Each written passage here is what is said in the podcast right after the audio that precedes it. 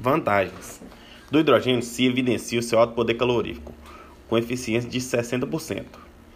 E outros processos de conversão térmica, a eficiência inferior a 40%. As centrais elétricas são muito menos poluentes que os limites permitidos pelas normas ambientais mais restritas. Países que apresentam fontes alternativas, as células de hidrogênio vão representar uma solução promissora.